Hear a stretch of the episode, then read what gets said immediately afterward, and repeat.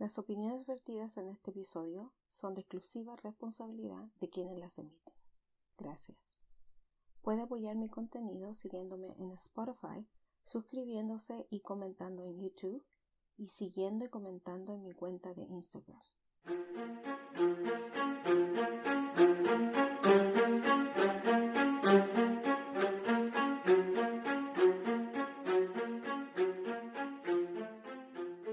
Hola, hola. Esta vez tengo una invitada súper especial. Yo hace rato que la quería tener. Y ella dijo al tiro que sí, no se hizo nada de rogar.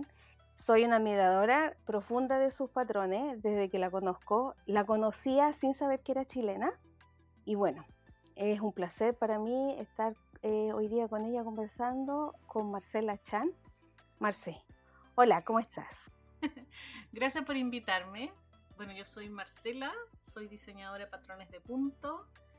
Eh, vivo en Chile. Hace un tiempo estoy de nuevo en La Serena, en la casa de mi, de mi mamá ya, porque ya no me queda papá, no me queda nadie, así que la casa de mi mamá. Y bueno, desde acá trabajo y hago mis cosas. Hace tiempo ya que trabajo de diseñadora de patrones de punto. ¿Cómo empezaste a cómo decidiste ser eh, diseñadora de patrones? Cuéntame. Creo que lo contaron otros podcasts, pero partió como súper orgánico porque yo aprendí a tejer eh, como el 2012 a palillo, digamos, a tejer como ahora, porque cuando uno, yo aprendí cuando chica en el colegio, así que te enseñaban, me acuerdo que una profesora en cuarto básico nos enseñó a hacer cuadraditos de crochet y palillo todo el curso, mixto, digamos. Y, después como que en mi casa nadie tejía, mi abuela tejía, pero no era una persona que yo viera mucho. Mi abuela paterna, perdón, porque la abuela de parte de mi mamá no la, no la conocí. Y bueno, y ella como que tejía, pero para ella. O sea, como que no enseñaba a tejer. Mm. Yo no tenía paciencia para hacerlo. Y además nosotros no teníamos mucha relación con ellos porque eran bastante como poco cariñosos, digamos. Pero tejía, nos tejía cosas a nosotros. En esos años, yo te estoy hablando de el 80, Chile del 80, Chile dictadura, digamos, donde muchas cosas. Entonces, uno, los abuelos, las abuelas o la, o la gente que conocía le hacían chalecos, me acuerdo. Ya. Y, pero ella no nos enseñó nada de eso. Y en el colegio después teníamos esta cuestión de técnico manual, creo que se llamaba. Ahora le, han cambiado los nombres a todos, así que bueno, no, podría saber cómo se llama ahora. y, y, ahí tampoco me enseñaron nada porque la profesora era pésima. y, y, la verdad que se dedicaba a hacer como sus pegas extra. Y te decía, ya hagan tal cosa, esperando que te ayudaran en la casa en realidad. Y, yo no aprendí nada y mi mamá no me ayudaba nada, así que me sacaba puro uno. Y, como que nunca le agarré la cuestión, la verdad es que cuando era chica no me gustó, o sea, como que nunca aprendí nada. Y después cuando estuve como, tuve una joyería, me estaba un poco estresada y, tejía crochet en ese tiempo. O sea, tú también haces joya. Eh, sí, hacía antes. Ah, ya. Bueno, tienes el conocimiento, eso nunca se olvida. Y bueno, y aprendí como, o sea, empecé a aprender a crochet mirando los, los diagramas, porque siempre se me hicieron como súper fáciles, siempre se me ha hecho fácil mirar un diagrama, como que lo, lo entendía al tiro. Ya. Pero me pasaba que las, las cosas que, las revistas que habían en Chile eran muy malas, muy, muy malas, muy pocas explicaciones, como que ponían el diagrama y una talla mal explicada, así como esta talla usted tejete para acá, para allá, pone tantas cuestiones y, tú lo sacabas y así... Si no, si no tenías alguien que te ayudara o no lo podíais sacar, no podíais tejer el suéter que salía en la revista. O, ¿Cachai? Entonces empecé como a buscar eh, patrones de crochet que me parecieran más bonitos, porque me pasaba con los que salían en las revistas acá, que lo encontraba demasiado como artesanal hippie, ¿cachai? Mm, ok. Y no me gustaba a mí ese estilo, porque es un estilo, ¿cachai? No, no, no, me gustaba. Entonces quería algo como que se viera como más onda tailoring, ¿cachai? Como más... Sí, sí. Eh, bueno, yo creo que un poco default de mi, de mi carrera que yo soy diseñadora de vestuario. Entonces como que siempre estoy buscando como el tailor. sí, como que está, está como mejor construido. Claro, como la sastrería uno siempre la anda buscando. Entonces, bueno, y ahí me encontré con revistas gringas y qué sé yo, y bueno, como yo sabía hablar inglés, dije, bueno, voy a empezar a tratar eso, y claro, era totalmente distinto como ellos abordaban el crochet a como lo abordábamos nosotros, porque no tenían, ellos no tenían, no usan, en esos años, digamos 2012, no usaban muchos diagramas, es como mm. todo escrito en, en crochet. Sí. Y, ahí como que se, me hizo como un mundo y seguí como buscando y encontré, bueno, el palillo. Y ahí me encantaron los diseños, lo encontré como muy ya, como de un nivel más arriba, ¿cachai? Más de, más al estilo de, diseñador, más que de feria de cachivache, ¿cachai? sí. Entonces ahí como que me enganché, po, me enganché harto y dije, no, yo tengo que aprender a hacer esta cuestión. y en un año creo que me lo tejí todo y aprendí. Como todo el mundo, ¿no? Porque de repente le, le encuentras la cuestión y, te lanzáis. Pues y ahí me lancé, me lancé, tejí, tejí, tejí. Me tomé todos los cursos online que pillé en, en crafts y en, no sé, cursos online que había me metía eh, y, y aprendí con YouTube cursos y así aprendí. Ya, ¿y qué te hizo decidirte ser diseñadora? Bueno, en cerré la joyería y vendí la cuestión y me quedé sin pega y empecé a buscar pega, perdón, trabajo, porque yo de repente hablo muy, muy chilena, entonces. Eh, bueno, y me quedé sin trabajo y como que sin qué hacer. Y ahí empecé a buscar trabajo y ofrecían súper poca plata. Y entre medio entre, fui a miles de entrevistas de trabajo horribles y denigrantes y todo. Mm, ya. Entonces, y después dije, ya, no voy a seguir perdiendo el tiempo en esta weá, que no voy a conseguir pega. Claro. Y me puse a, a pensar qué hacía. Entre medio yo había hecho algunos patrones y los estaba vendiendo. Y dije, bueno, voy a probar acá. Y bueno, y empecé a tener un, un ingreso relativamente decente que me ayuda igual a sobrevivir no siempre es súper bueno, a veces es pésimo, pero en, el Sume y Sigue, después de lo que me ofrecían y el trato que recibí en el resto de las cuestiones, eh, no es tan diferente a lo que voy a recibir trabajando como diseñadora. Lo que pasa es que aquí no hay industria de diseño. Sí. Todo se manda a hacer a China, digamos, entonces lo que necesitan son gente que haga cosas bonitos en el computador nomás. Y para eso mm. están los diseñadores gráficos, los diseñadores de muebles, los de cualquiera que sepa usar un programa, digamos.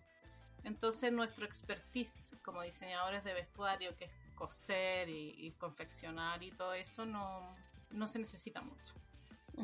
Eh, y así es la realidad nomás, la triste realidad. Y Trabajé también haciendo ropa de fiesta, pero eso me supera. Mm. Eh, me carga, como que me cuesta trabajar con el diseño de personalizado, porque es como de fiesta, de novia y todo eso, porque es igual hay que tener su, un carácter como más, menos o más flexible y más amable que el que yo tengo. Entonces, mm. algo que, que, me sirviera a mí para trabajar, porque tengo poca paciencia. Ya. Bueno, yo veo que tu, tu, tus diseños son bien variados, que sea, no es como que hace solo un tipo de, de prenda, sino que es como bien variado, de, de suéter hasta de calcetines, chales, o sea, de todo, porque hay gente que se, se especializa, por ejemplo, solo en chales y prendas de accesorio y cosas así, pero tú no, es como súper variado tu... tu... Me he preocupado de tener un portafolio variado, es, parte, es como algo que me, yo me he impuesto. Ah, ok. Eh, porque no todo el mundo quiere tejer suéteres todo el día. Sí. Bueno, y, yo y hay gente que solo se dedica como a accesorios nada más y entonces...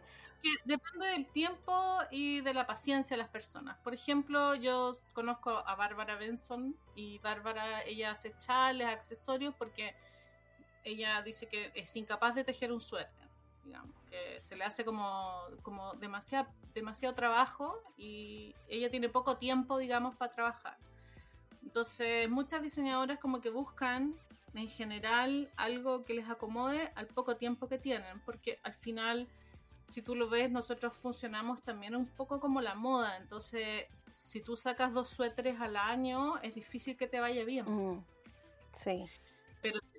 Tenéis que por lo menos sacar al menos 10, 12 diseños al año y eso igual es poco todavía, ¿cachai? Las diseñadoras que les va súper bien, no sé, Sari Norlund saca 70 diseños al año, eh, Joji o Kaylin Hunter están sacando 3, 4 diseños al mes. Sí. Entonces, es un, hay que trabajar, digamos, como harto. Entonces, eh, me he preocupado tener eso variado en el sentido de que eh, a mí me compensa el tiempo mientras estoy tejiendo un suéter, mientras me aburro ya de tejer ese suéter, tejo un ratito un calcetín y así voy compensando para poder tener de todo y, que la gente un día diga, ay, quiero hacerme un suéter, y después, ay, qué aburrido, no, tengo ganas de hacer algo rápido, ay, aquí hay un gorro y aquí me siga comprando. Claro. Al final es como una, una tienda de, de abarrote. sí, que tener todo un poco. Sí, es, es verdad eso. Y, y, en tu portafolio, más o menos al año, ¿cuántos diseños es lo que tú estás sacando? Depende del año. El año pasado, por ejemplo, tuve un año súper difícil, eh, personal, digamos. Súper complicado. Entonces, saqué muy pocos diseños. Tengo que haber sacado unos 10, 10. Y el año antepasado tuve un súper buen año con el con todo, o sea, cero drama, digamos, y, y saqué 24. O sea, también depende del año, depende de todo. Porque al final la vida también se te atraviesa. Claro, claro. Eh, bueno, eh, eso no podemos no, luchar no, contra eso. no, no se puede. Yo no tengo tejedoras. Ah, ya hay gente que trabaja con tejedoras y todo, y la verdad es que yo lo he intentado, pero me cuesta soltar. Mm, okay. Me pasa que yo diseño mucho las agujas. Ah, a, medida que vas, a medida que vas tejiendo, es que vas probando. Sí, hago como un draft escrito, digamos, de la talla y qué sé yo, con los números, con lo que calculé, digamos, de la, de la muestra de tensión, pero siempre hay un cambio. Ya siempre hay algo que no me gustó cómo quedó, entonces lo desarmo y le pego los cambios y hasta que lo termino. Entonces, las, las, la muestra, la sample, siempre, nunca es como al principio estaba. ¿cachai? Mm. Entonces me cuesta trabajar con, digamos, gente que me teja porque, porque tendría que estar encima de ella. Puedo decir, ay, no sé, es que esa cuestión no se ve tan bien, saquémosla, cambiémosla y, y, y chao. Mm. Como que, por ejemplo, ahora estoy haciendo un suéter para una revista y lo he cambiado tres veces no, no, he podido, ¿cachai? Como que ahora ya recién me gustó, entonces no puedo mandar a hacer eso. Mm, ya. Marce, y cuéntame, ¿tu, tu diseño en qué lugar se venden más? Eh, porque me imagino que a través de Ravelry y bueno, cualquier plataforma en las que tienes tus patrones, te puedes dar cuenta de desde qué grupo vienen más. ¿Son los anglos, son las latinas, son de Europa? ¿De dónde? Como variando. En general es como 50 y 50 de, de, tejedores de habla inglesa o que tejen en inglés, digamos, porque no todos son de habla inglesa. Sí. Y 50% de hispanos en general. Hispanos digo porque también incluyo los españoles. Ah, ya. En Chile al principio no, no vendía mucho. Sí y después eh, ahora ya vendo más porque ahora en Chile ahora como que esto empezó como hace como tres o cuatro años que empezó a aparecer más gente porque antes yo estaba sola en una esquina sí bueno yo de hecho no le no conocía diseñador o sea, la, Susana y yo creo que sí pero yo la no. Susana la conocí porque ella vivía en España y se envolvía más con las españolas y entonces por eso la conocí, porque yo hasta le testeaba a la Susana eh, por mucho tiempo. Y entonces por eso la conocí, pero yo tenía, eh, insisto, tenía un patrón tuyo, no tenía idea que eras chilena. Y hasta que vino el Cachale Cali y dieron el listado de las diseñadoras chilenas, es que veo tu nombre y digo, pero si yo la conozco. y, no, y no tenía idea que era chilena. Bueno, una porque también el apellido Chan, que sea, yo decía, es de, debe ser del medio, de, de Oriente. Y, asiática. Sí, pues, asiática, decía yo, y, y entonces, o sea, jamás en mi en mente cayó que tú eras eh, chilena, y entonces después cuando veo, voy asociando todo esto, digo, pero es increíble porque de verdad súper admiradora de tu, sobre todo los últimos que voy mirando que van saliendo porque te sigo en Instagram y, y estoy viendo, eh, escuchando tu uh, video, eh, los blogs y estoy constantemente eh, viendo lo que estás haciendo que digo, no puedo creer que pasé tanto tiempo sin conocerla. O sea, yo jamás topé contigo y entonces para mí esto es como, es un, el mundo del tejido internacional es tan grande, pero a la vez tan pequeño. Y no puedo creer que hasta tan poco tiempo eh, vine recién a topar contigo cuando en sí, ahora que estoy escuchando, veo eh, eh, revistas internacionales, escucho podcasts que hablan, han hablado de ti y digo, pero ¿cómo yo no sabía que ella chilena? O sea, para mí es como, todavía sigo diciendo, no puedo creer que Marcela Chan, estando, eh, siendo tan conocida en el extranjero, yo no haya caído en cuenta que era chilena. Claro, que yo soy más piola, porque como que estoy siempre en mi esquina nomás. Pero tú te envuelves bastante con las anglos también, y entonces aún así no puede... Los límites creo que de repente me pasa con, me siento más cómoda con la comunidad tejeril anglo, en el sentido de que las cosas son como mucho más, eh, está mucho más reguladas. Sí. Y eso como que se me hace mucho más agradable. ¿Cachai? Como, como que siento que en, la comunidad que se está creando ahora faltan como delimitar los límites, o sea, delimitar los límites, que, redundante, pero como poner más límites a ciertas cosas o más reglas. Sí, bueno, pero es que también tenemos que eh, pensar de que las diseñadoras tejedoras, el, grupo tejeril anglo tiene mucho más años haciendo esto de un negocio, un trabajo, que lo que está haciendo en la, en la comunidad latina en general, no solo en las chilenos, sino que en general esto es como muy nuevo, porque si podemos ver que tenemos eh, un poco más de, en la cultura eh, los uruguayos, un poquito los argentinos, no tanto, eh, más por Joji, eh, pero Joji, pudimos hablar también lo mismo que te pasa a ti, que se involucró más en lo anglo que en lo latino. Ella recién es como que se estaba envolviendo en la comunidad latina, pero ella empezó con los anglos de, de una porque esa era la, la comunidad que la cogió más rápido. Pero porque esta comunidad anglo es como mucho más vieja en esto.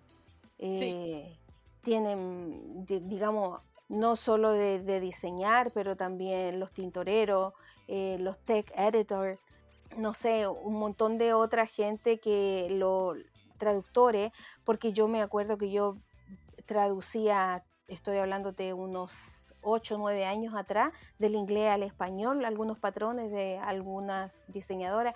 Entonces, es mucho más viejo que lo latino. Lo latino está recién como que eh, formándose de alguna forma. Por supuesto, sí, pero te digo, o sea, como en la comodidad, si tú me preguntas dónde me siento más cómoda, es la, comunidad anglo porque como que sepa a lo que voy, ¿cachai? Como que de repente me pasa que aquí no, eh, la, la comunidad latina o española, eh, que de repente tengo mucha gente que teje conmigo eh, en España y, y, son, tengo buenas amigas también allá, pero me pasa que de repente no no, no sé dónde están las reglas, ¿cachai? Como que mm. eh, ahí falta crecer un poco en todo sentido, digamos, de, las lucas, los pagos y todas esas cosas que yo siempre reclamo por mi Instagram, pero, pero, es que es verdad, porque, porque si queremos como realmente crear una industria, hay que empezar a, a pagar. Sí, yo de todas formas, y yo creo, más que un reclamo, yo creo que es un llamado a la conciencia. Creo que nosotros, digamos que estamos navegando entre esos dos mundos, de alguna forma tenemos que hacer un llamado a la conciencia para que la gente latina vea esto como un rubro, como un lugar donde se puede trabajar, se puede eh, hacer dinero, se puede también estar eh, haciendo asociaciones eh, con beneficio para ambas partes, pero tiene que haber un poco más de orden, más de regla, más de, de lo que tienen los anglos. Sí, más, más estructura. Estructura, esa es la palabra. Eh, sí, eso, eso eh, es, son, bueno, bueno, es parte también de su idiosincrasia ser súper estructurado.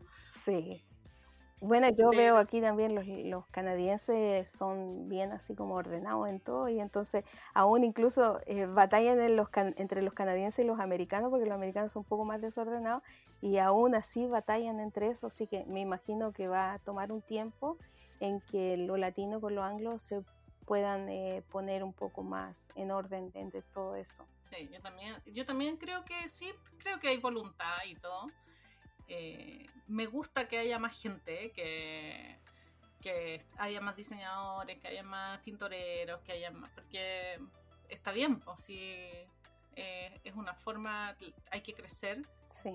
Eh, me, gusta, me encanta el Cacha y el Cal, cuento que es una súper buena iniciativa. la gente igual le, se mueve harto con eso. me, me, pasa un poco que, o sea, tengo así como, me encanta el cachai y el cal, pero también me da un poco como de cosa, esta cosa que sea un poco chauvinista, que sea como solo los diseñadores chilenos, ¿cachai? Como... Pero bueno, eso es porque es en septiembre, las chicas querían promover el diseño nacional y promover la gente que tejiera en Chile. Pero, pero no, creo que sí nos hace falta en general como comunidad empezar como a ya, ya, ya, ya crecimos, ya estamos acá, estamos diseñando, estamos trabajando y empezar ya. Pongámonos, eh, tengamos por ejemplo los tintureros un presupuesto para diseño, tengamos un presupuesto para, eh, sepamos cobrar, ¿cachai? Esas cosas que, que, ya están, digamos, en el, en, el otro lado de la, del, del mundo. Sí, sí. Bueno, tú has trabajado con algunas revistas, también has trabajado con bastantes compañías de, que hacen tejido, como lo que Special Fine Arts, que e, ellos son una compañía grande, Manos del Uruguay, Malabrigo y bueno, un montón de eso. ¿Qué crees tú de que eh, le beneficiaría a Chile en base a la experiencia que tú ya tienes con, la, con los extranjeros? a ver, mira, lo que pasa es que hay, hay distintas siempre hay cosas que estas marcas eh, con las que a mí me encanta trabajar con estas marcas eh, gringas porque tienen todo como todo listo, es como es tan fácil trabajar con ellos. Porque, por ejemplo, yo trabajé con The Fiverr Co. Que es una marca que estaba, estaba en, el, Estados Unidos y ahora está en Inglaterra.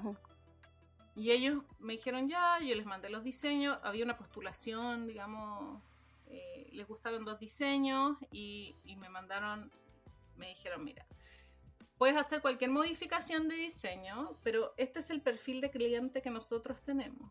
Y me, y me han mandado, pero así oro, porque me mandaron una cuestión con su perfil de cliente detallado hasta lo que comía. Oh, increíble. O sea, hacen el trabajo grande. La pega, eso hacer la pega, ¿cachai? Entonces yo de repente miro así y me dicen, pucha, trata de hacer modificaciones que calcen en el perfil que nosotros tenemos de cliente. Y por ejemplo, dentro del perfil estaba que no les gustaba que les sobraran lanas. Mm. ¿Cachai? Que a la gente no le gusta mucho que quede mucha lana. Puede que quede un conchito, pero que cuando tú haces un proyecto, ojalá que no quede, por ejemplo, la mitad de una madeja. Sí. Y a mí como tejedora tampoco me gusta esa cuestión. Entonces yo igual me robé algunas cosas de ahí porque encontré que era fantástico, ¿cachai? Como súper unos insights buenísimos. Y bueno, hice las modificaciones de los, de, de los diseños con respecto a lo que ellos me habían pedido, pero, pero así clavado el perfil de cliente, ¿cachai? Y eso, y eso es eh, un súper buen eh, eh, punto para también enseñar a otros que están en este en este rubro que están recién como formándose en este rubro eh, chileno, porque puedes dar un seminario, un workshop donde estos mismos puntos le puedan servir a otros, ¿no? Es que eso es privado de ellos, po. Yo no puedo compartir todo lo que me dicen, porque eso es una que nos mandaron así. Sí, es, eso es súper válido, pero lo que sí me refiero yo es de que el punto esto de que no quede lana, porque yo por lo menos soy tejedora, hace mucho tiempo y no, no quiero tampoco que me esté sobrando tanta lana porque después con qué la uso. En, eh, digamos, estar buscando y tantos pocos por todas partes, que sea yo vivo en una casa que es donde tengo mi propia oficina, pero no la voy a, puedo llenarla con puros restos. Claro, bueno, pero en general esas cosas las tenían como súper claras. Eh, me pasa también que con la gente afuera también tenéis como Expression Fiber Arts, ellos también tenían súper claro todo y, también eh, súper claro, por ejemplo, esto es lo que nosotros pagamos por esto, esto es lo que nosotros te vamos a pedir a ti. Te me pagaban también, me pagaron por, por el diseño y por tejer el diseño. ¿Y te mandaban el material? Claro, me mandaron el material, pero me pagaron, no sé, ponte tu 0. No me acuerdo. Ahora, estoy inventando un número. Eh, por decirte, 0.2 dólares la, la yarda tejida. Por mm. Sí. Hay que buscarlo, pero aparte del diseño. Entonces, eso a mí me servía también de decir, oye, puedo mandárselo a tejer a alguien y pagarle eso. Mm, sí, sí. Como que estaba contabilizado también eh, tu trabajo de tejerlo. Mm, ya. ¿Cachai? Eh, bueno, y el shipping y todas esas cosas. Eh, con otras marcas, por ejemplo, con manos, yo a mí me gusta trabajar con manos porque me gusta que es una cooperativa. Sí me gusta que es una cooperativa de mujeres, que es una cosa, una estructura de empresa totalmente distinta y, como muy, a ver, como, como totalmente distinta a las empresas que uno conoce.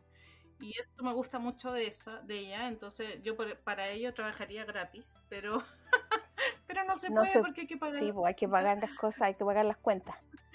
Pero ellos también ellos se acercaron, me preguntaron si podía hacerles un suéter y, bueno, y, que tenían un presupuesto como bastante bajo en comparación a los otros presupuestos, digamos, de, otras empresas, eh, del, digamos, del, mundo anglo pero yo feliz trabajando con ellos porque son súper amables, cada vez que eh, uno, si uno necesita lana te la mandan. Sí, bueno, pero también eso habla muy bien de ti porque no siempre se puede ganar, eh, digamos, en cantidades grandes, pero sí también se puede ir haciendo una diferencia eh, con tu trabajo, en este caso como en una cooperativa.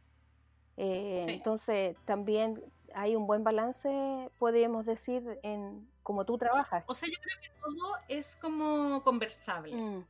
Mira, todo es conversable. En general, yo, yo también soy una, una, marca chica, ahora recién estoy empezando con Lana, y claro, uno no tiene full presupuesto, pero todo es conversable. Entonces creo que también la forma en, en el approach que tienen las, las marcas para contactarte es distinto al, al que tiene acá en Chile, que es como por DM de Instagram. Sí. Entonces, a mí eso como que me pudre un poco el DM de Instagram, primero porque se pierde. O sea, como que todo el mundo le digo, ya, podemos conversar, pero mándame un correo, eh, fijemos una reunión, algo así, pues, sí, porque no, no de la noche por DM de Instagram. Claro, sí, no, y es entendible porque como quiera es un negocio y entonces es donde hay, eh, hay sitio web, hay eh, correo, eh, formas de otro contacto y entonces porque también es más establecido que sea. Y entonces uno sabe que la forma de hacer negocio es esa, que sea, tiene que ser eh, claro a los correos, porque uno puede ir de regreso, mirar, eh, bueno, qué se dijeron en, en, esa secuencia de correos y todo eso, queda todo por escrito. Em, queda por Exactamente, y entonces muchas de las, de las empresas nuevas que están saliendo, como mm, no usan ese sistema, pero esa es la mejor eh, forma de que haya memoria de lo que uno va diciendo. Claro, yo por ejemplo con Cecilia eh, Mamadí Cecilia Lozada, ella eh, me pidió, así por, Instagram, me dijo, oye, ¿te puedo mandar un correo que hay unas clases y no sé qué? Y dije, ya, mándame un correo. Entonces me mandó el correo explicándome todos los pasos, que se trataba, todas las cuestiones. Primero me mandó un correo como de la Cecilia es muy ordenada y todo así como sí porque ella también eh, tiene su empresa igual grande. de confidencialidad y todo. Entonces y conversamos varios meses de, de, la clase de las cosas y todo. Y, claro y la experiencia de trabajo es mucho más agradable. Mm, sí porque estaba todo, todo, yo podía ir al correo otra vez y decir, ya, me va a pagar esto, la fecha, cuándo se va a pagar, Eh, entonces yo sabía todo eso. Y, y, para uno que trabaja freelance, saber todo eso es como ya, no tenéis que estar persiguiendo. A mí me pasó, por ejemplo, acá en Chile que hice clases una vez, no voy a decir dónde, y estuve un año cobrándole. Mm, sí. Un año esperando que me pagara. O sea, ¿qué es eso? Claro. No, y es bueno, o sea, es bueno que esto se converse también, porque también queda un precedente para que la gente sepa cómo es la forma correcta de hacer las cosas, que sea, porque del extranjero, bueno, yo tomé eh, uno, dos seminarios con eh, la Andrea Murray y, mm, y, tomé con ella y bueno, todas las cosas por correo, eh, lo que ella va a ofrecer, incluso los listados de cosas que va a estar tocando en sus seminarios y todo esto así. Y ahora, en base a mi carrera también, es lo mismo que sea, uno siempre la comunicación siempre ha sido de esta forma y entonces es bueno que la gente que está recién empezando o que tiene poco tiempo empezando y que quiere verse más profesional, use esto también como una herramienta para ir progresando y para hacer las cosas distintas, porque como país, digamos, Chile es un país tejedor, pero no es, es un país totalmente nuevo en este rubro que es que se hace dinero en base al tejido. Eh, entonces... Es que, mm, eh, está como muy en pañales todo. Sí. Entonces yo de repente siempre como que trato de, de, criticar un poco porque siento que nos podemos dormir en los laureles y todavía falta mucho que mejorar. Entonces, está, a lo mejor me dice, la Marcela es tan criticona. Sí, porque hay que, a mí me interesa que esta cuestión mejore, porque me interesa que mejore porque quiero seguir ganando plata, no quiero ser pobre. Claro. bueno, eh, eh, yo creo que el interés de todo el mundo, en mi caso, bueno, yo me retiré ya de, de, mi trabajo eh, secular. ahora yo trabajo desde mi casa y mi deseo a largo plazo es abrir una tienda de de lana eh, aquí local, pero también es siempre mantener mi conexión latina porque siento eh, que por vivir tantos años en el extranjero eh, perdí un poco de esa y entonces siempre quiero mantener esa conexión y bueno, esa es la razón por la cual empecé el podcast, empecé a... Hay un poco. ¿Cómo? O sea, viviendo, viviendo con los gringos uno se agringa. Sí, de todas formas, y yo, y tienes que entender de que yo vine aquí en mi adolescencia, entonces la mayoría de mi tiempo eh, he estado más en este país que en, en Chile. Entonces, hay mucha parte de mi cultura que la he perdido y es lo que quiero recobrar porque nosotros somos tejedores. Que sea, yo también aprendí a tejer, como tú dices, aprendí a tejer primero con mi eh, abuela y después en la escuela, porque también iba en una escuela donde te enseñaban em, técnicas manuales y aprendí en todo eso, pero eh, ahora ya que me retiré de mi trabajo secular y que decidí eh, establecer, eh, trabajar desde mi casa, que hago mil cosas para generar ingresos ahora, pero a la larga lo que quiero, el final de todo esto siempre va a ser mi expectativa de poner una tienda de lanas. Y quiero traer lana de Chile, quiero traer porque ahora con esta iniciativa también como Bagual y que están, están creando sus propias lanas locales, que eh, los animales son locales también. O sea, es, para mí es fenomenal todo esto, pero hay que hacer pasos para llegar a ese, a, e, ese punto y entonces mi primer paso es conectar mis raíces eh, y eso es lo que estoy haciendo ahora, de que el, mundo conozca eh, lo que se está haciendo en Chile pero también que Chile conozca lo que se hace en el extranjero. Sí. Cuéntame más de ti. ¿Qué es lo que ves a corto plazo en tu, en tu diseño? Eh, ¿Qué es lo que se viene ahora también en este año? Y bueno, después también me cuentas a largo plazo. Bueno, hay otras cosas que no te puedo contar. Ah. porque estoy trabajando con algunas revistas y algunas cosas que van a salir este año. Ya. Y eh, bueno, eh, este año también darle como llama importancia a la marca Lana, que el año pasado la tuve súper votada. Ya. Porque la verdad es que estaba. Eh, bueno, tuve muchos. se murió harta gente por acá, entonces mm. tuvimos que readaptarnos como, y organizarnos. Así que reorganizar, digamos, todo y ahora ya volver a retomar la pega. Bueno, iba, iba todo bien como avión hasta que me picó una araña en el rincón. Oye, sí, eso vi en tus historias de Instagram. He pasado todo el verano con una herida fen- pero feroz en la pierna. Y te digo que enero fue un, un puro dolor, porque me dolía, me dolía, me dolía, me dolía, no podía pensar, Gaya, atroz, terri- Y antes de eso, eh, también te, eh, te dañaste un hombro, parece. Sí, pero eso fue puro estrés. Guau. Tengo una lesión del manguito rotador, Oh, ya. que te la- tú me dijiste hoy que las cuestiones, me compré esas cuestiones. Ya. La- ¿Cómo se llaman las cintas esas? De, Sí, lo, bueno, nosotros le llamamos K-tape, pero se llaman. eh, oh, ya me olvidé, las dije la semana pasada también. Cintas de algo. Pero Sí. buenas, buenas. Pero... Kinesiólogas, kinesiólogas. Las cintas kinesiólogas. Sí, me sirvieron harto, fíjate. Eh, pero es una lesión que tengo que me da, bueno, con el estrés, con la cuestión y todo. Entonces, como. Pero se me pasó como a finales de año, ya se. Entonces estuve como harto rato así como en, como, como en pane. Mm, Pero ahora ya estoy retomando, ya. ya. la- ¿Y cómo está la, la pierna de la picadura de la araña? eh, por lo menos. Está horrible, se ve horrible, sí, todavía, porque no ha cicatrizado por completo. Se demora seis semanas. Uy, qué terrible. Mira, yo no, al principio era como, no, ¿por qué a mí? La cuestión, pero después digo, pucha, eh, no me dio otra cosa. Hay gente que le da un ataque inmunológico a Troy y termina trasplantada en el, en el hospital. O sea, Sí.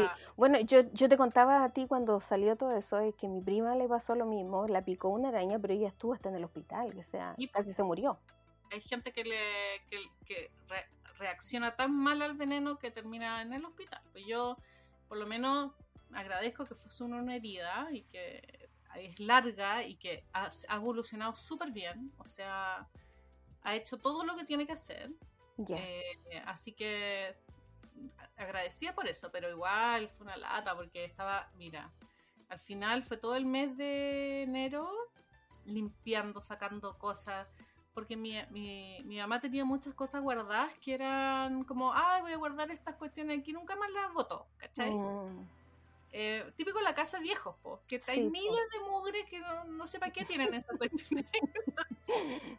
el me- enero fue como limpiar todo, sacar todo, eh, echar veneno, ¿cachai? Tampoco podíamos echar algo muy fuerte porque teníamos un perro, que bueno, ahora falleció también, ujú. Era viejito, que no lo podíamos mover mucho porque estaba con una artrosis de cadera, entonces al final no podíamos echar nada muy fuerte, entonces había que echar una cuestión como, como friendly, ¿cachai? Para el perro. Sí, sí. Y, y al final, bueno, votamos una cantidad de cosas que era, oye, esta cuestión no la voy a usar nunca, no, no la voy a usar, no, y esto ya, sacando cosas que eran de mi papá, que mi papá era súper cachurero, y ya hemos votado la mitad de las cuestiones y todavía siguen saliendo cachureos del caballero, que se murió hace como cinco años. Guau. Y, y eso pasa cuando los hijos se van y te empiezan a quedar las piezas vacías y empiezas a llenar las huevas con mugre. Claro. Bueno, y ahora, ahora te va a quedar espacio también para, para arm- armar bien este asunto de las lanas. Bueno, yo tengo mis lanas ahí en el en una, en una bodega con, con ¿cómo se llama? con en cajas plásticas y todo, porque la lana yo la guardo siempre en cajas plásticas por las Sí. polillas. Por las polillas, sí. Nunca las pongo así como cuando yo veo las lanas que la gente las pone así encima, yo digo, ¿cuán- es- ¿las guardarán? Porque esa cuestión se apolillan, po, por mucho que tú Claro. chiquis mata polilla, siempre hay alguna que se queda por ahí. Mm, A mí me pasó que me inscribí en un, en un club de lana y me llegó una lana que traía huevos de polilla. po. Pero yo no caché. Mm. La metí en una caja con lana. Me comieron toda la lana. Me querían matar. Claro, qué terrible. Fue horrible. Y ahí ahora cada vez que compro lana, igual le paso un spray de insecticida por si acaso. Mm, claro. Eh, y un tip. Si compran lana, igual pásenle la cuestión antipolilla, porque a mí me pasó y me comió toda una caja con lana de malabrigo. Qué buen, Me y- gustaba la lana picula la polilla. qué bueno, qué buen dato porque eh, a veces uno deja todos los tejidos así o también la- las lanas y después eh, pierde. Yo, a mí hasta ahora no me ha pasado nunca. Nosotros pasamos ¿cómo se llama? Echando spray en toda la casa. Pero tampoco no se meten muchos animales a las casas en sí aquí, porque son así como súper térmicas y aisladas y todo. Pero sí, dos veces al año también andamos fumigando toda la casa y, y yo mirando las lanas, pero ahora que tú me decís voy a empezar a revisar todas mis lanas.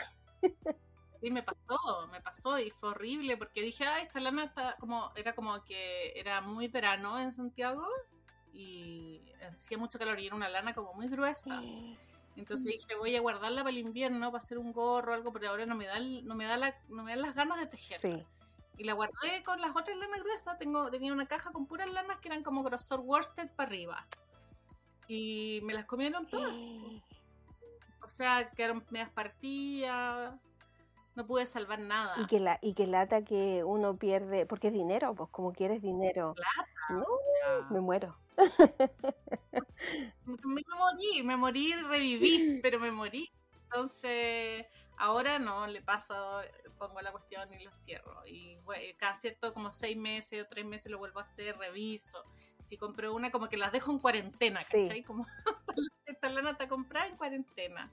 Y, y después la, la uso. No, es súper buen dato, súper buen dato porque la gente a veces se despreocupa y, y entonces es súper importante estar cuidando las lanas de uno porque como Es quiera digo, plata, es, mucho dinero también uno invertido ahí en las lanas, sobre todo de tintorero, eh, que son caras. po. Sí, pues yo era unas lanas que además había comprado, había ido a Uruguay y había comprado un montón de lanas porque eh, se hacía una expo lana en Uruguay. Y, mu- o sea, a ver, esto fue como, claro, la, la, la expo lana era como el 2014, no, 2020, 18, por ahí, Ujú. 2018. Se hizo el 2018 y 2017, o 2018 y 2019, no me acuerdo, pero por ahí.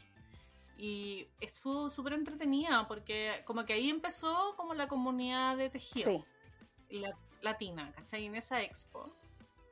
Y ahí yo conocí un montón de gente de Argentina, conocimos a Joji también, eh, conocí a, a la gente de Manos del Uruguay, estaba la gente de Malabrigo también, porque son, eran las laneras en ese tiempo de Uruguay famosa. Había harta gente que hacía cosas lindas con lana. eh, y, y estuvo súper entretenido. Y, y esa fue como la primera vez que, que tuve como acercamiento con la comunidad latina. ya. de. Sí. Bueno, y hablábamos, el, tú también eh, conversamos tú y yo del asunto de los cables, porque bueno, yo andaba haciendo la, eh, la encuesta en el Instagram, porque yo compré los dos cables 360, eh, los de los Shagu y también los de eh, Nick Pro, eh, Nick Price. Em, bueno, que son la misma compañía, yo lo expliqué esto en un, en un podcast ante, en la temporada Claro, pero son líneas distintas. Sí. eh, son todas, eh, digamos, salieron todas de Nick Peck. Esa era la compañía primera que salió. Bueno, el hecho es que yo compré los cables, los Mindfulness, y también compré los 360 del Shagu y empecé a probarlos y, estuve haciendo una, est- una encuesta en el Instagram. La, la, había hasta gente que decía, oye, ¿estáis haciendo una, un master? y yo, no, si no, solo quiero saber. Casi, casi un máster en Sí, casi un palillo. máster en palillo, bueno, porque yo siempre ando probando todos los palillos, porque uno tiene acceso aquí a eso, no es como tan irracional como en, en Latinoamérica. Y el hecho es que yo estaba probando lo- los cables y todo, y, y claro, yo encontré que los mindfulness eran... Me enamoré de los mindfulness. eh, me A mí me encantó. Yo los estaba, mira, justo lo había pensado porque los había comprado hace mucho rato. Ujú, Y los empecé a usar ahora recién, porque estaba tejiendo otras cosas y no había podido usarlos. La verdad, se me habían olvidado, lo había dejado un cajón. Y ya los voy a probar ahora con este nuevo tejido. Y los probé y me encantaron. Y estaba, hoy dije, voy a hablar en el podcast de esto, porque siempre hablo de las cosas que me gustan o no Sí. me gustan o no sé qué. Entonces, justo te estaba escuchando y hablaste de esto. Y dije, no soy la única, parece, porque por eso me dio risa, porque yo había, o sea, ese mismo día había dicho, oye, que bueno, estos palillos, o sea, este, este Sí. cable. Y me gustó. Yo en realidad siempre soy mala para comprar. eh, tengo hartos. eh, al principio, cuando empecé a tejer, hay una tapa digo que es como la tapa del enam- enam- enamoramiento ciego, Sí, eh, que tú compráis todo como loca. como que te compréis todos los sets, apenas tejís, pero igual te compréis todos los sets de palillos que pilláis, no importa si son caros, si son, ¿cachai? Como que es loca y te compráis la lana más cara y la cuestión más cara, porque es como una etapa así como el enamoramiento seco, o sea, ciego. Y después, ahora ya que llevo tiempo, ahora soy mucho más eh, apretada para comprar cosas. porque la verdad es que, por ejemplo, los sets de palillo yo ocupo tres números. Ya. Siempre. Como el 3, 3 y medio y a veces el 4. Y de ahí no salgo. Y ahora que estoy tejiendo más con worsted, porque me cuesta, estoy muy floja para tejer con fingering, mm. eh, estoy usando ya el 5. Pero pregúntame el 9, el 10, el 8, o sea, jamás usé esos, esos milímetros. Sí. Entonces, como que prefiero ahora que estoy más, o sea, que, estoy más consciente de mis presupuestos y todo eso, siempre prefiero comprarme los palillos sueltos. Ah, ok.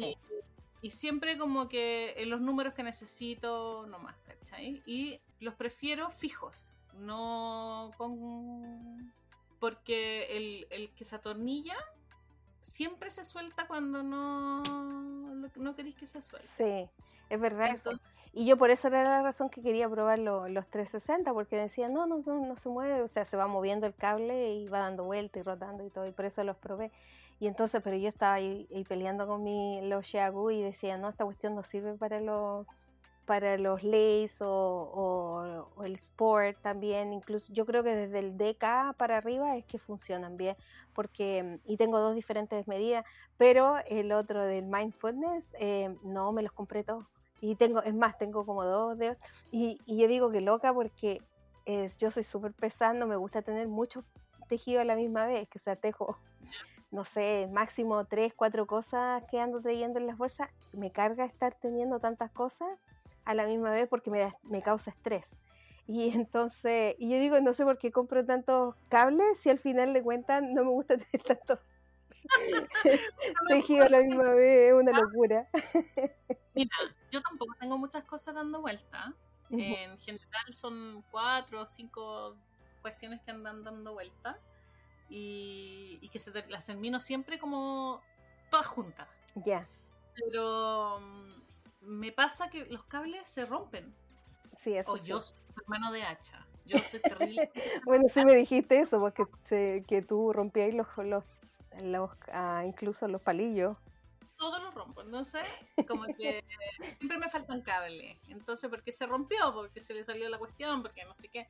Entonces, por eso, bueno, eh, también creo que también los fijos son más baratos. Entonces, también, por ejemplo, los Chiagu tengo solo palillos fijos. Ya.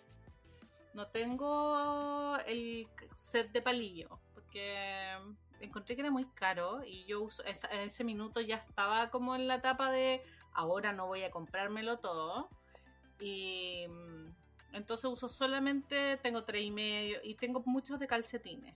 Sí. Y los de calcetines también ahora casi no los uso porque me pasó con los calcetines que pasé por una etapa así full de tejer los, los dos al mismo tiempo. Y ahora los tejo unos a uno y ahora me gustan las que no me gustaban, porque lo dije en un, bueno, uno, no puede estar de acuerdo con lo que dice, pero hace años atrás hice un podcast sobre los palillos, las agujas, todo sobre las agujas creo que se llama. Y dije, odiaba esos palillos chicos que se tejían así como enano, me cargaban, odiaba. Ahora los amo. ¿Cachai? Como que ahora no puedo tejer calcetines con otros palillos que no sean eso porque perdí el gauge para los calcetines. Ah, ok, ok. Solo me queda con ese palillo, con los otros palillos, no sé, me queda 17 puntos, ¿cachai? Y aunque use, o sea, tendría que, tejer con un palillo invisible porque no me da el gauge. Mm, ok, ok. con el tiempo se te va a ir soltando, tu gauge se va soltando. Sí. Bueno, eh, y sabes que y es bueno que tú lo digas también eso de que lo dijiste hace un tiempo atrás y ahora eh, eh, cambiaste de opinión, porque yo soy de la idea de que uno en el tejido va evolucionando. Hay cosas que le gustaban antes que ahora no le gusta. Que yo me acuerdo que cuando retomé el tejido hace unos años atrás, lo único que yo quería era tejer chales, pero yo no, no uso chales casi. porque los pierdo y entonces ahora es muy raro que esté tejiendo chales a menos que me enamore de algo, que lo vi y me enamoré y entonces ahí ya lo tejo. Bueno, a mí me pasa con los chales lo mismo, que al principio, porque era algo como que eh, la gracia del chal, cuando está ahí como principiante, es que es algo que tú no podís fallar. Ya. Porque no importa si te queda más grande o te queda más chico. No, tiene, no, no es una cuestión que tenga una talla. Claro. Sí, eso es verdad. No, te complica de que, ay, me, me, quedó, estaba haciendo la M y parece que es la XL, ¿cachai? Como que en un suéter eso es súper importante, pero en un... Chal no. En un o sea, si queda más grande, mejor, ¿cachai? Sí, porque uno se ropa más nomás, pues, es verdad. Claro. Entonces a uno le sirven los chales como para... Yo siempre, eh, cuando, porque es principiante, eh, siempre les digo a la gente que es principiante, no partas con un suéter, porque es puro sufrir. Mm, sí, es verdad. Más con el gauge, no voy a entender la mitad de las instrucciones, porque es una prenda, ¿cachai? Yo sé que todas quieren hacerse un suéter, porque vean el suéter, ay, qué lindo, yo me lo quiero hacer, pero parte con un con algo más abordable, porque además un suéter son tres meses tejido. Mm, sí, es verdad. Es verdad. pero en general, yo al principio también tejía hartos chales y después como diseñadora diseñé también algunos chales al principio, pero ahora como que me pongo la pega de diseñar un chal porque se vende, digamos que es parte de... Lo, lo, que más se vende son los chales, los suéteres, entonces, pero me cuesta diseñarlo. O sea, no, no, no supero las dos madejas, porque ya de dos madejas, más de dos madejas me parece una locura. Mm. Em, y, y, generalmente me he ido muy bien con los de una madeja. Ah, ya. Porque mucha gente tiene las madejas sueltas por ahí. Y como que hago con esta madeja que no pega ni junta con nada. Y como los de una madeja les, han, les ha ido bien. Como, como la gente los usa, eh, que se le regala a la suegra, que le regala a la mamá, como para la Navidad. Como... Y como que también son como rápido, así uno lo hace y entonces dice, ah, ya, esto lo puedo hacerlo en corto tiempo para hacer un regalo. Sí, eso les ha ido bien en ese sentido, de como eh, se venden mucho como en la época de, ya empieza en octubre, qué sé yo, para el Indie Salón, que, que ese es en noviembre, eh, también porque es algo rápido y la gente puede participar en estas cuestiones de los premios y todo eso, que eso, hay harto premio ahí en el... Oye, sí, sí, yo me gané hace dos años atrás, me gané eh, unas lanas. Yo también me gané unas lanas la primera vez que participé. Y era super, y eran las lanas súper lindas y, y suavecitas también, o sea, no, no me acuerdo de ver porque era como mezcla con, em, no mujer, era el otro, el que es de conejo. ¿Cashmere? Eh, no, el ¿Angora? Era con una mezcla de Angora y eran, oh, te morís de lo rica que eran. Y me, me las gané y eran cuatro. Y entonces ah, estaba súper contenta yo. sí. que son súper generosas. Sí, súper, súper. Bueno, eso también es lo otro que tiene el, eh, como los anglos, que son bastante generosos en los premios que dan, en las cosas que cuando se ponen juntas para hacer alguna promoción o que van a hacer una rifa, cualquier cosa, son súper generosas en eso. Sí, son súper así como, como que es la tremenda, es el tremendo premio. Pero bueno, eso también tienta a la gente. Sí, de todas formas. Marce, te quería preguntar, ¿cuántos diseños en total tienes hasta ahora? 90, oye, lo tenía, lo puse acá porque dije me va a preguntar y yo no tengo mucho Acá dice 92. 92. Y, y a fin de este año, porque me dijiste que no podía preguntar mucho qué es lo que venía a, no, al corto. Yo quiero, y hace rato que el año pasado quería llegar a los 100. Ya. Es como el número mágico, ¿cachai? Porque eh, hablan mucho, yo, bueno, cuando hablaban mucho del número mágico, que tú, cuando tú pasabas como los 100 diseños, como que empezabas a tener como un income más, más fijo. Más estable. Claro.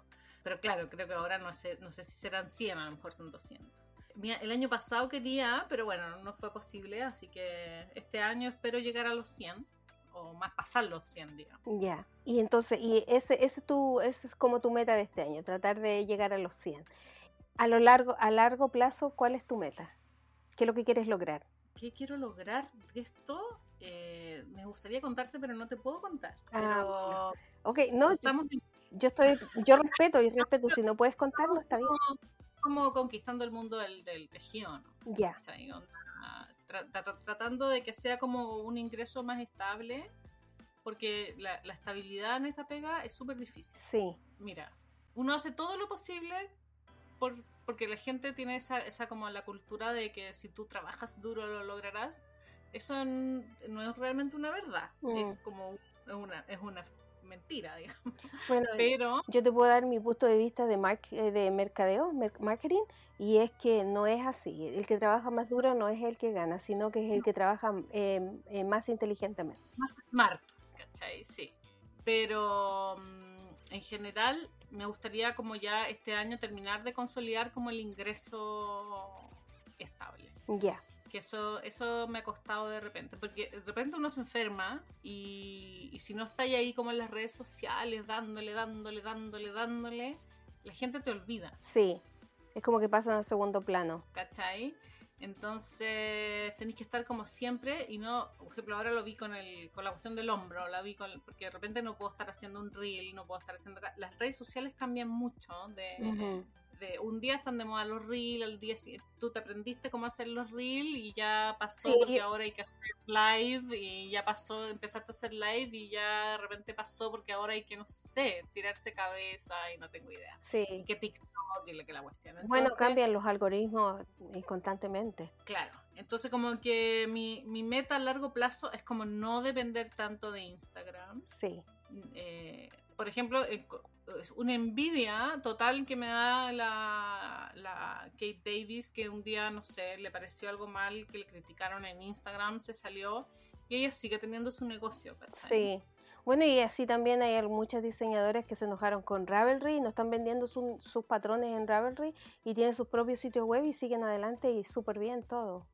Eh, Súper bien. Entonces, como que esa es como la meta a largo plazo, como no depender de tanto de las redes sociales para vender mis cosas. Y tampoco me gusta, y también quiero como un poco también eh, eh, despegar de Ravelry también, que, que siento que, que va como a, como, no sé, como, como un poco hacia abajo, en el sentido de que como que está como un poco ausente el Team Ravelry, como antes era mucho más presente. Sí. Bueno, es que también Y- han, han habido muchos cambios y muchas personas que no están en, en acuerdo porque eh, se convirtió de ser una red, eh, bueno, lo dije esto yo en un podcast anteriormente, que se convirtió de ser una red social donde juntaban las tejedoras para convertirse en un matonaje a veces de, de tejedores. Y entonces también eh, tiene que haber un balance. Y hay otras plataformas que están naciendo y también tu propio sitio web, eh, si, como tú dices, si trabajas eh, inteligentemente vas a poder lograr esto y ese es nuestro deseo para ti, que siga creciendo, que siga la gente se siga conociendo. Eh, ahora que, que la gente que escucha este podcast, como he dicho anteriormente, se escucha bastante en Spotify, que te vaya a visitar. Vamos a dejar todas tus re- eh, todos los lugares donde te puedan encontrar. Todas las, las cosas que dije acá, eh, que se las quiero decir en buena onda, y las críticas, digamos, al, al tejido nacional, es para que, para que no nos durmamos los laureles y, y podamos tener una industria saludable y que genere, cree puestos de trabajo y genere lucas. sí. Eh, que, genere eh, ingreso, pero también que impacte. Y ese es el Exacto. propósito de todo esto, que sea mi deseo también, eh, viviendo en el extranjero, es que Chile eh, sea un país que impacte en el área del tejido internacionalmente y que pueda eh, de alguna forma influenciar también incluso hasta en la moda. Y bueno, a mí me encuentran en Ravelry, en YouTube, en Instagram y en TikTok. Ah, porque ahora tengo TikTok. Ah, vamos a seguir, Eh, Marce, te voy a, te voy a ir a buscar. como Marcela Chang Knits. Así que bueno, los vamos a poner en las notas del podcast también y también vayan a, a buscar sus lanas. Ella está vendiendo, tiene su tienda de lanas con su hermana, eh, Carolina. Y entonces, Carolina. sí. ¿Y cómo es la tienda de lana? ¿Cómo se llama? Sisterhood Yarns. Ok, entonces también vayan a buscarle eso, vamos a ponerle las notas del podcast. Cómprele, cómprele porque también los diseñadores, los tintoreros, los vendedores de lana, eh, todas las personas que quieren hacer de esto un trabajo que los pueda sustentar, también requieren de que de ustedes que vayan a adquirir su producto y también que vayan a hablar de los productos que están probando, porque de esa forma también otros los pueden alcanzar eh, esas lanas que Marcela está vendiendo. Así que agradezco mucho, mucho, mucho esta entrevista. No, eh, eh, me imagino que va a quedar súper larga. Hemos grabado más de una hora. No sé cuánto voy a editar sobre seguramente la mayoría de las cosas que yo dije porque quiero que conozcan más a la Marce. Eh, tenemos el mismo nombre. Ella se llama Marcela, yo también. Ella en las redes siempre como Marcela Chan, yo como Mar. Y bueno, em, le agradecemos mil que se haya dado este tiempo de conversar conmigo. Gracias por invitarme. A mí me encanta que me invitan. Que invitan nomás. Ah, qué bueno. Y qué bueno que me dice esto porque ¿sabes lo que podemos hacer más adelante? Que nos, nos ponemos em, de acuerdo y podemos hacer también eh, los reviews de, de, algunos productos que uno va, va probando y cosas que como los cables de esto. Y entonces conversamos más adelante, nos volvemos a juntar para estar conversando. Así que muchas gracias, muchas, muchas, muchas gracias por haber estado aquí conmigo. Gracias, Marce. Bueno, lo dejamos hasta aquí entonces, nos vemos en la próxima. Chao. Chao.